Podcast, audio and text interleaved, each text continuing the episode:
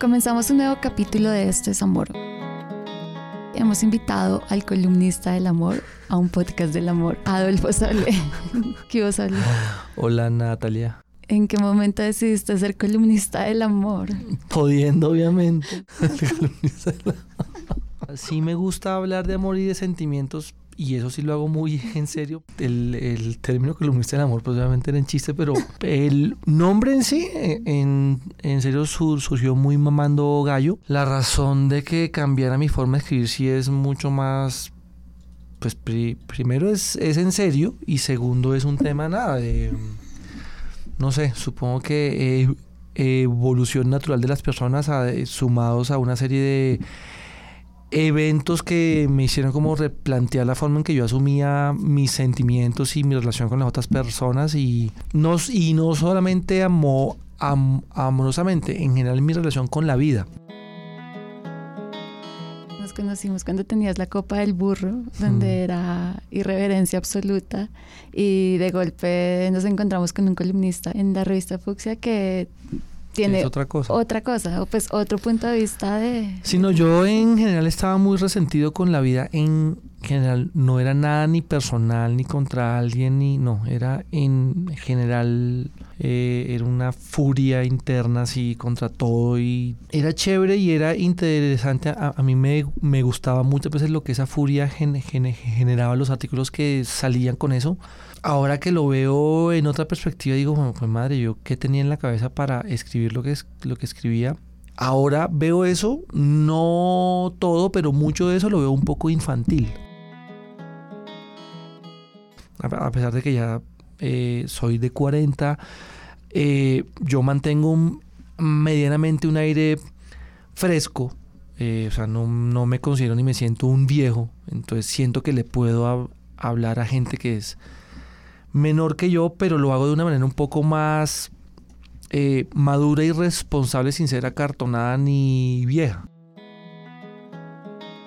Entonces, ¿cómo cambia eso? Nada. Em, un par de golpes amor, amorosos en los que yo quería estar con la persona, pero pues precisamente mi incapacidad de demostrar y encauzar mis sentimientos hacía que las relaciones eh, fallaran, pues entonces en algún momento yo, pues lo que dije fue, no quiero más eso, o sea, quiero poder estar con alguien y no solamente quiero relacionarme con la vida de manera sana y no estar destilando odio ni, ni recibiéndolo ni entregándolo. Y pues ahí fue que empecé a hacer una serie de, cosas pues para que para que eso fuera así. Y cuál ha sido la respuesta que has tenido no pues la vida le va, la vida le va a uno mucho mejor así. El odio mueve y el odio vende pero la buena onda vende aún más. Y cuando vende no me refiero al hecho preciso de conseguir dinero, sino de el mundo se te abre. O sea, tú te abres y claro, siempre va a haber odio y siempre va a haber resentimientos y envidias y todo, y eso es,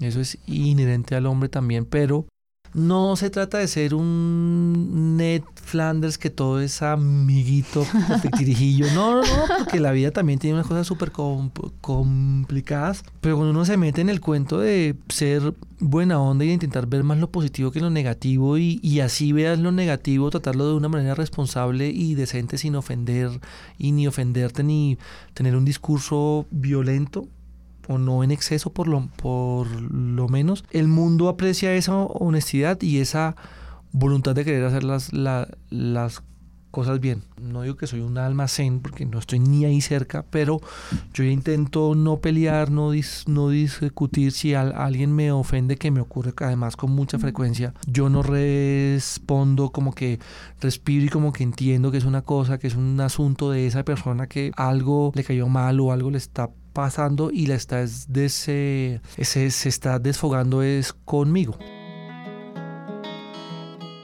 Sobre la responsabilidad de los mensajes que emitimos y sobre las emociones que se mueven, me gustaría tocar ese tema, porque cuando entramos a Facebook muchas veces el timeline se nos llena de cosas atroces que nos hace perder como la noción de que el mundo puede llegar a estar en algún momento bien, sino que todo se va a ir a la cabose. Pues a ver, mira, eso que tú me dices es, es bien particular. Bueno, primero que todo el mundo ha sido mundo siempre. O sea, lo que pasa es que ahora hay mucha más difusión, pero toda la vida ha habido guerras, muertes, violaciones, abusos, bancarrotas, estafas, odio, y es mucho más fácil incubar el odio que el amor. De hecho, el opuesto del, del amor no es el odio, el opuesto del amor es el miedo porque el amor te mueve y el miedo te inmoviliza. compañía que compra videos virales en Internet hablaba que los contenidos de Internet se mueven por tres tipos de emociones principalmente, como los videos cute o como los de ternura. El segundo tipo de video les llamaban win o como que te ayudan a pensar que el mundo puede llegar a, ser un poco mejor, que te dan una inspiración, algo por el estilo. Y los terceros son los, los pile, o sea, los que te hacen ver que todo, todo, todo es, se va para el vacío en este mundo lo bueno no vende y eso se sabe desde siempre porque a pesar de que nosotros poseemos de civilizados y tengamos un sistema más o menos armado, seguimos siendo animales y muy instintivos y, esas cosas oscuras que tenemos adentro que pretendemos que no existen, existen. Entonces eh, existe la envidia, la rabia, la lujuria, bueno, una, una cantidad, la fascinación por el, por, por el mal ajeno, por el desastre. O sea, a ti te dicen hubo un tiroteo y se mataron a una persona y como, ay, qué vaina.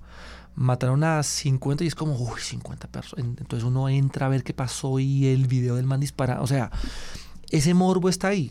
Entonces que uno se las dé de no, hay que ser responsable. Sí, sí, pero, pero como que el instinto nos puede. Entonces, cuando tú hablas de esos tres videos que son los que más consultan, pues si te pillas un uno es de, desastres, de el mundo está mal. El segundo también es una mentira porque es aspiracional, o sea, eso aspirar a ser eh, importante, innovador, plata, la fama, el estatus, el carro, el jet, o sea, ¿quién necesita un jet? Y ese también buscar cosas que uno no necesita ha hecho que el mundo sea lo que es hoy. O sea, tú, uno está repleto de objetos que no, más de la mitad de uno no lo usa. Esa, esa aspiracional de tú eres, eh, tú eres exclusivo y eres único y eres especial y por eso es que te, necesitas lo mejor siempre. Es como, eso también nos ha metido en una carrera de consumo y de, locura y que no todo el mundo es, especial y no todo el mundo es excepcional. En, un mundo con 7 mil millones de, personas, lo que hay es, una, mm, es un mar de mediocridad infinito.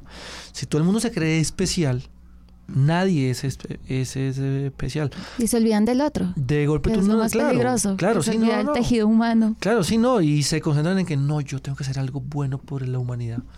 ¿Por qué? O, o, yo quiero ser... Ahora, chévere querer uno ser su mejor versión y todo, sí, pero, pero si uno se enfoca en eso, pero desde, no sé, como desde la humildad, no desde la aspiración de grandeza. Y lo otro que tú decías de los videos de, de ternura. ternura, o sea, entre ser un tierno y ser un enfermo, es, es uno, está uno a un milímetro. O sea, es una línea muy delgada cuando uno ve las mujeres más sexuales que yo he conocido en mi vida son fascinadas por los gaticos. Pues vamos al centro de este programa. ¿Qué es el amor para ti? No, imagínate. No me jodes, no, ni idea. ¿O qué has podido encontrar? Lo que yo siempre digo con esto es que primero el amor está mal concebido porque uno cree que uno se mete con alguien o, está en el mundo para recibir amor y es totalmente al contrario. La única opción de generar amor en este mundo es darlo. Tú te tienes que meter con alguien para dar amor y que el círculo normal y natural de la vida haga que ese amor se te regrese de alguna manera. Si tú estás para que esa, la persona que está allá del otro lado llene tus vacíos y compense tus heridas emocionales del que te causaron otras parejas o tus papás o en el colegio o lo que sea, eso va condenado al, al fracaso. Si tú te metes diciendo quiero lo que le quiero dar a esta persona y al mismo tiempo se convierta en un circuito de amor, de cariño, de respeto, de admiración, de todo lo que tú quieras, ahí es cuando las cosas eh, funcionan. ¿Y cómo se llena uno de amor, Mónica? Pues haciendo las, las paces con la vida. ¿Cómo hacen las paces con la vida? Pues cada uno tendrá su método. Ahí sí, el mío a mí me funcionó después de intentar otras cosas que no me funcionaron, pero pues yo no tengo la receta. ¿Y qué hiciste para hacer las fases con la vida? Pues yo me abrí, yo era muy cerrado, yo era muy cerrado y incrédulo de todo y mucho de la cultura del no, no, que camine, ay no, eh, que, que, vea que salió, no, o sea, todo era no. Primero de todo me abrí al sí, al sí a lo, casi a lo que sea y al sí a, a que para uno estar bien con el mundo hay, no, hay, no hay una fórmula. La realidad no existe, lo que hay es interpretaciones. Cada persona tiene una interpretación, entonces por eso está el que cree en Dios, el que cree en el yoga, el que cree en el reiki, el que cree en eh, irse a cascarse. Entonces yo en esa apertura pues vi muchas cosas y muchas opciones y las que me funcionaron a mí fueron X o Y. He hecho algo de yoga, a mí el, yoga no me, no me movió, pero la meditación sí. Ah, ¿Cómo te fue en Vipassana? Bien, súper. Es la gran experiencia de, de mi vida y fue como la culminación por lo menos de esa etapa que venía por lo menos una, una, un año yo como experimentando cosas, unas que me funcionaron, otras que no. Y con Vipassana se me abrió, ahí fue como el gran cambio y el gran giro, fue eso. Y lo he intentado mantener, a veces me cuesta, a veces no tanto, pero pues digamos que no me quiero salir de ese riel. Para los que no lo saben, Vipassana es una técnica de meditación que se aprende a partir de un curso de 10 días. Hay 12 días. 12 días, hay escuelas en todo el mundo. Te burlabas un poco de mí por eso, entonces, no sé, en el pasado, cuando me me, sorprendió, sí, me, sorprendió mucho cuando leí la crónica de Soho. Fue como, ok, sale, pasa nada, no lo esperaba. Y fue impresionante. Sí, sí, sí, Se le abre uno, o sea, en serio, uno es, es como que cuando uno está ahí, uno, entiende que uno ve el mundo a través de filtros y esos filtros no lo dejan ver a uno la, la vida.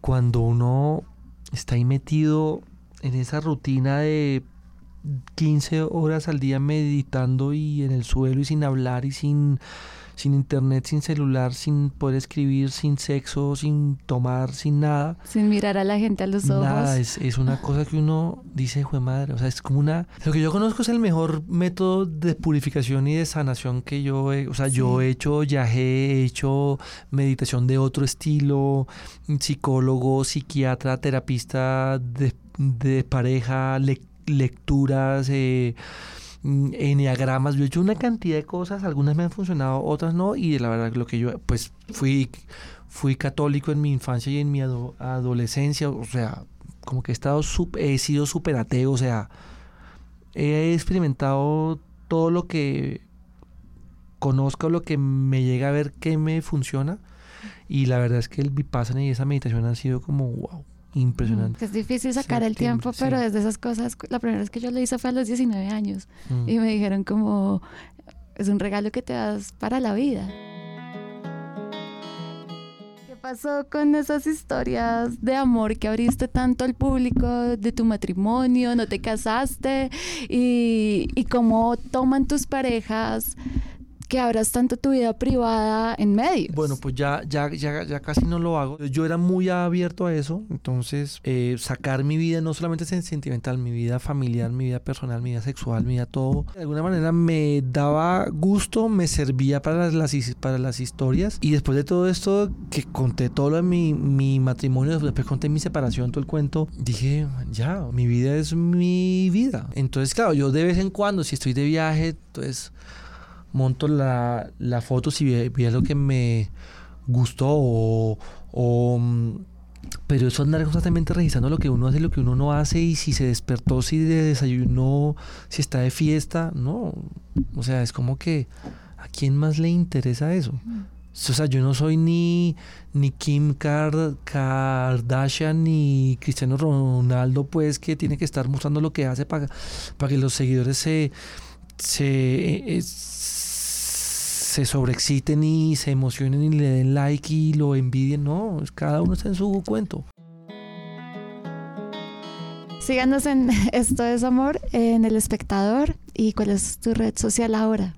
Mi red social, yo soy Asable, A Z A B grande L E H, tanto en Instagram como en mi cuenta de Twitter y en Facebook eh, salgo como Adolfo Sable. Ah, esa fue otra de mis sorpresas cuando abriste Instagram. Sí, yo era súper cerrado a eso, pero ya es como que soy más de palabra que de, imágenes, pero me está gustando. Bueno, sigan a Sable. Gracias por seguirnos y esperen un nuevo capítulo.